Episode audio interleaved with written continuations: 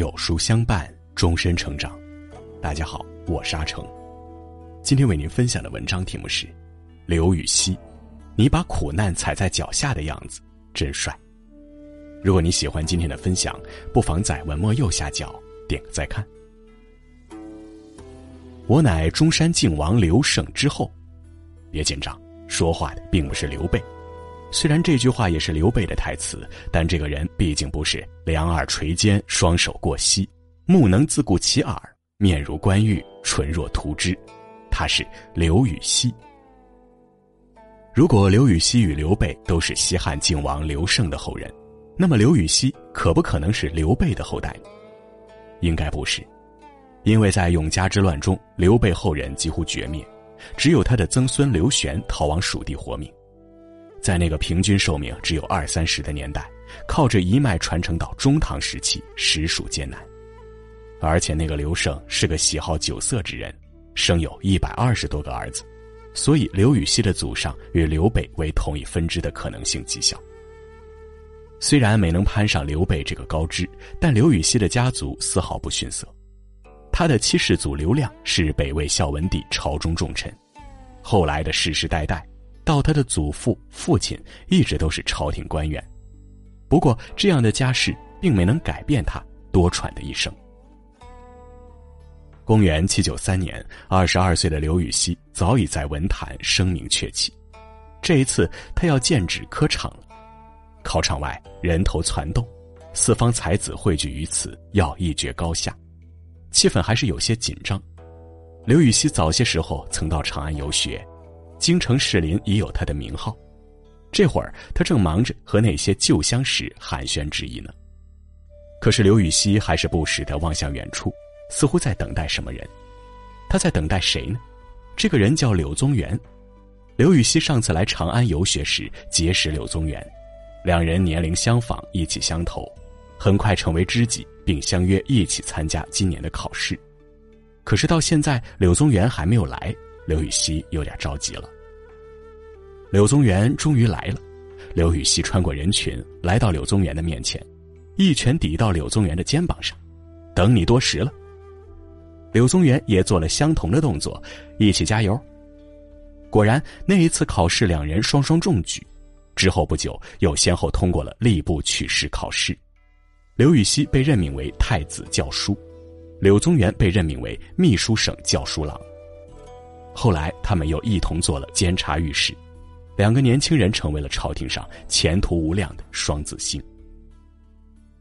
公元八零五年来了，唐德宗驾崩，太子李诵即位，成了除武则天和唐商帝之外，唐朝的第十个皇帝。然后，刘禹锡颠沛流离的一生就这样开始了。李诵做太子的时候，东宫中有两个人地位极高，这两个人，一个叫王叔文，一个叫王丕。王叔文是山阴人，因擅长围棋而入仕东宫。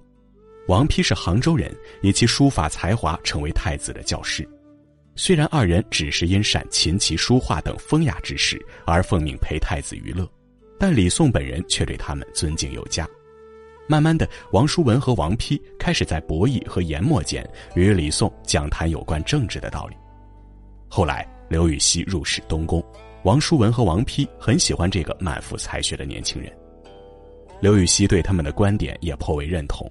又因为柳宗元与刘禹锡关系要好，所以刘柳二人很快成为了以王叔文为首的政治集团的核心人物。除刘禹锡和柳宗元外，宰相韦执仪等也在向这个集团靠拢，一场伟大的改革正蓄势待发。唐顺宗即位的永贞元年，这场改革正式开始了。他们颁布一系列明赏罚、停苛征、除弊害的政令，是要彻底瓦解藩镇和宦官手中的权力，恢复唐王朝的兴盛。史书上用“势力欢呼，人情大悦”来形容改革之初的盛况。可是没过多久，那些被夺了权的宦官，那些被影响了利益的大官僚，以及那些手中仍握有兵权的藩镇军阀。形成一股极强的反扑势力，压倒了王叔文集团。又加上李诵身体羸弱，口不能言，在位仅仅八个月就被宦官逼迫禅位，无法替他们撑腰。这场改革终以失败收场。王叔文被贬为渝州司户，次年赐死；王丕被贬为开州司马，不久病死。剩下的刘禹锡、柳宗元等八人悉数被贬为边远八州司马。这件事儿在历史上有两个名字，好听的叫永贞革新，不好听的叫二王八司马事件。这一年，刘禹锡三十四岁。三十四岁，读了该读的书，行了该行的路，正是大展宏图的时候，刘禹锡却迎来了一场透顶的失败，内心的苦闷可想而知。仿佛一块烧红的煤炭被浇上冷水，随着一团白雾的升腾，一切理想和希望都熄灭了。刘禹锡收拾行囊向朗州及湖南常德走去，只留给长安城一个凄凉的灰冷的背影。人们开始为他担心：这个年轻人会不会就此消沉下去？他的才学会不会就这样荒废了？或者从此以后，他的诗里尽是血泪和沧桑，再没从前的意气风发。人们一面猜想着，一面朝朗州那个方向望去，直到有这样一首诗传到京城：“自古逢秋悲寂寥，我言秋日胜春朝。晴空一鹤排云上，便引诗情到碧霄。”摘自《秋词》。秋。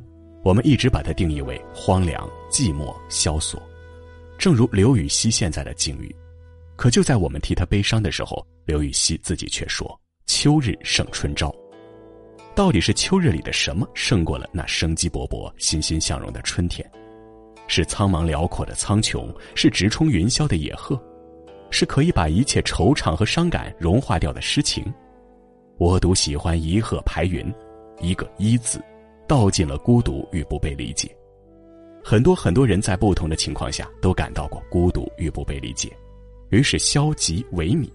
但刘禹锡不是，所有的诗意都不能掩盖他自信和豪情。排即冲破，他要用一颗无畏的心冲破一切压抑和封锁，去寻找属于自己的天空。度过春朝的不是秋日，是刘禹锡的豪情。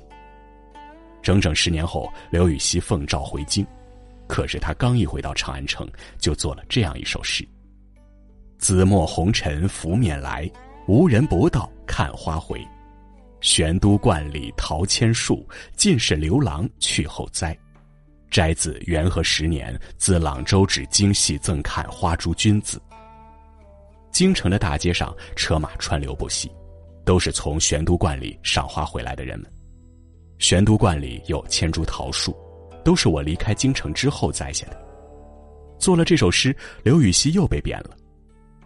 一首诗而已，何以遭此劫难呢？玄都观里的千树桃花是在政治上投机取巧而得意起来的新贵，赏花人则是趋炎附势的无知之徒，而他们都是这位刘郎被贬之后才得逞的。这种轻蔑和讽刺，桃千树和赏花人怎么受得了呢？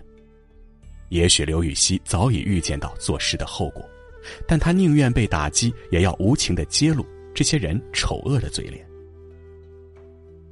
刘禹锡这次被贬的地方叫做连州，呵，他终于还是来到了这里。难道他与连州曾有什么缘分吗？是的，永贞革新失败后，刘禹锡就被贬为连州刺史，后朝廷势力又觉得处罚太轻。所以，刘禹锡行至江陵时，又接到了被贬朗州司马的命令。司马只是个没有实权的空职，而刺史则是州一级的长官。这回那些小人让他去做连州刺史，难道是对他手下留情吗？非也，连州在离中原更远的广东辖区内，丘陵山岗，星罗棋布，所以这一次从司马变成刺史，看似升迁，实则是把他打发到更加偏远的地方去了。公元八一九年，刘禹锡因母丧，结束了近五年的连州岁月。两年后，刘禹锡来到夔州即重庆奉节。如果你向往繁华的都市，那么夔州恐怕会让你失望，毕竟这里以山川著名。如果你带着一片诗意而来，那么夔州绝对是个好地方。杜甫曾在这里度过一段岁月。吟出“丛菊两开他日泪，孤舟一系故园心”。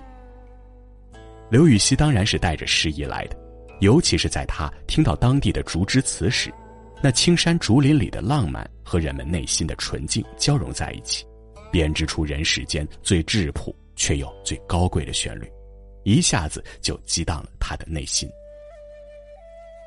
杨柳青青江水平，闻郎江上踏歌声。东边日出西边雨，道是无晴却有晴。摘自《竹枝词》。刘禹锡太喜欢这种民歌了，他将巴东的景色风俗和人们真挚的情感幻化成诗句，配以当地民歌的曲调，给这种古老的歌谣赋予了新的生命，也赋予了文人的气息。有情与无情，在少女的心事里都是最美好的爱情。山水的友情与政治的无情，都磨灭不了刘禹锡的诗情。公元八二四年，刘禹锡又被调往河州及安徽和县做刺史。从地图上看，奉节与和县基本上处在同一纬度，而且河县似乎还要偏北一些。也就是说，刘禹锡从奉节出发去往河县，他应该是朝着东北方向的，但他却一路向东南进军，来到了洞庭湖。刘禹锡为什么要绕路去洞庭湖？他对洞庭湖是有感情的。二十年来，他在长安、朗州、连州、夔州之间辗转着，数次经过洞庭湖，不知不觉就有了感情，好像洞庭湖是他的一位老朋友，每次都要小作停留，哪怕只是彼此问候一句“还好吗”。这一次，洞庭湖并不在他的行程里，但他还是要去看看。又是三年，他还好吗？湖光秋月两相和，潭面无风镜未磨。遥望洞庭山水翠，白银盘里一青螺。摘自《望洞庭》。月光照亮了水色，水色倒映着月光，他们是一对密友，还是一对爱人？竟是如此的相得益彰。潭面无风，水波不兴，青翠的君山矗立在洞庭湖中。远远望去，恰似银盘里一枚碧绿的青螺。从与洞庭湖结下情谊，到绕行特意去看望他；从两相和好的水与月，到银盘里的青螺，刘禹锡的奇思异性，不是几次被贬可以毁掉。如果说刘禹锡之前在朝廷遇到的都是恶人，那么他在河州遇到的就是小人。在某种程度上，小人不如恶人，恶人好比猛虎，决斗在一起。哪怕丢了性命也是英雄，小人如同蛆虫，没有什么危险，却让人无比生厌。刘禹锡调任到河州做刺史，这要比当地的知县大一级。在封建社会，官大一级压死人，可因为刘禹锡至今仍是被贬官员的身份，所以当地知县对他丝毫没有敬畏之心，不但不尊敬，反而故意刁难。所谓强龙压不过地头蛇吧。刘禹锡一来到河州。知县就摆出一副势利的嘴脸，说官府里边没有空房供刺史居住，在城南辟了几间房，让刘禹锡住在那里。这城南的几间房宽敞，倒还算宽敞，只是十分偏僻，而且房子面前就是宽阔大江，来去出入非常不便。就在知县为给了刘禹锡下马威而感到沾沾自喜时，刘禹锡家的大门上却出现了这样一幅字。面对大江观白帆，身在河州思争辩。知县知道后恼羞成怒，这一局他的小人之心败给了刘禹锡的豪迈诗情。知县不肯善罢甘休，又让刘禹锡搬到城北德胜河畔一处只有一间的房子里。刘禹锡仍然不计较，还觉得这河边杨柳垂青的景色十分美妙，提起笔来又写道。垂柳青青江水边，人在溧阳心在京。知县见又没能打压刘禹锡，又命人把刘禹锡的家搬到城中一间只能容下一床一桌一椅的斗室里。刘禹锡坐在屋子里，想想知县那副势利小人的嘴脸，不觉得愤怒，倒觉得滑稽与可笑。山不在高，有仙则名；水不在深，有龙则灵。斯是陋室。惟吾德馨，苔痕上阶绿，草色入帘青。谈笑有鸿儒，往来无白丁。可以调素琴，阅金经。无丝竹之乱耳，无案牍之劳形。南阳诸葛庐，西蜀子云亭。孔子云：“何陋之有？”摘自《陋室铭。短短八十一个字，像一把无情的鞭子，抽打着这些年来他所经历的所有不公和凉薄。公元八二六年，刘禹锡终于结束了他长达二十三年的贬谪岁月，他要去洛阳担任东都尚书了。可是二十三载，他已从当初那个热血青年变成了一个须发间一见花白的老者了。二十三载，这个世界也变化了太多太多。当年与他最要好的王叔文与柳宗元已先后辞世，这世间还有真正懂他的人吗？答案是肯定的，这个人就是白居易。刘禹锡与白居易的缘分很奇妙，他俩是同年出生，又同朝为官，可五十五年来从未见过面，虽未谋面，但彼此敬仰，彼此钦佩，又好像是知己一般。这回赶巧白居易也要从苏州前往洛阳。两人在扬州相遇了。为我饮杯添酒饮，与君把箸击盘歌。诗称国手徒为尔，命压人头不奈何。举眼风光常寂寞，满朝官职独蹉跎。一知河北才名折，二十三年折太多。宴席上，白居易为刘禹锡做了这首《醉赠刘二十八使君》。一句“二十三年折太多”，说到了刘禹锡的心坎里，替他诉出了这些年来埋在心底的苦。巴山楚水凄凉地，二十三年弃置身。怀旧空吟闻笛赋，稻香翻似烂柯人。沉舟侧畔千帆过，病树前头万木春。今日听君歌一曲，暂凭杯酒长精神。摘自《酬乐天扬州初逢席上见赠》。我被人无情的抛弃到巴山楚水的凄凉之地，一走就是二十三年，好像离开了这个世界一般。如今虽回到中原，可是世事变迁，物是人非。不过，虽然我已年迈，可是千千万万的年轻人已经成为着国家的栋梁，在他们的身上，我又看到了希望。今日听到您为我做的诗，知道这世上还有人理解我，也就足够了。喝下这杯酒，我将重振精神。世间所有的相遇都是久别重逢，刘禹锡和白居易就是这样的。刘禹锡有时候执拗的让人发笑，在洛阳当了一年的东都尚书后，他被调回朝中任主客郎中，不知不觉他离开长安又是十四年了。回到这个曾让他光芒四射又令他黯淡昏灰的城市，他会先去哪里看看呢？玄都观，是的，就是当年一句“玄都观里桃千树，尽是刘郎去后栽”，让他在巴山楚水的日子又多了十四年的玄都观。这一回他又来了。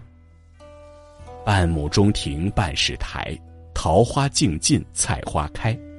种桃道士归何处？前度刘郎今又来。摘自《再游玄都观》。当年种下千株桃树的道士，如今身在何处？曾在这里赏花的刘郎，如今又来了。十四年，刘禹锡的骨气和豪气丝毫未减。对于苦难和坎坷，刘禹锡教给我们的办法是：忘记它的存在，像一切都没发生一样。